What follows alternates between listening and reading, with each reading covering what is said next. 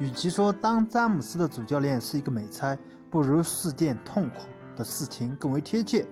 从热火时期斯普尔斯特拉到泰伦卢，再到现在的沃顿，詹姆斯似乎和每任主教练好像都走不到一块去。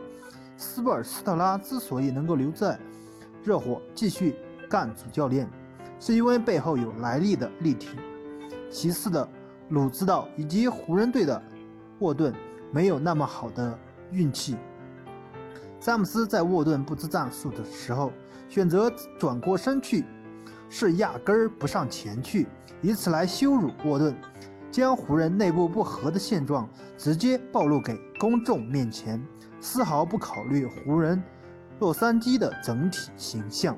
这不是一个优秀运动员该有的素养。詹姆斯的行为也传递出一个清晰的信号：他的团队已经厌倦了沃顿主教练。其实沃顿当主教练还可以，这个赛季的战绩不好也不是他一个人问题。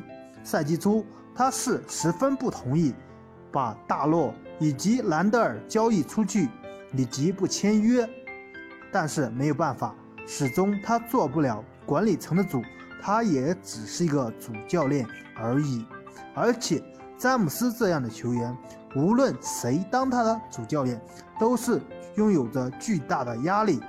所以说，沃顿也不过是一个替罪羊而已。你觉得呢？欢迎大家踊跃的点赞评论，谢谢大家。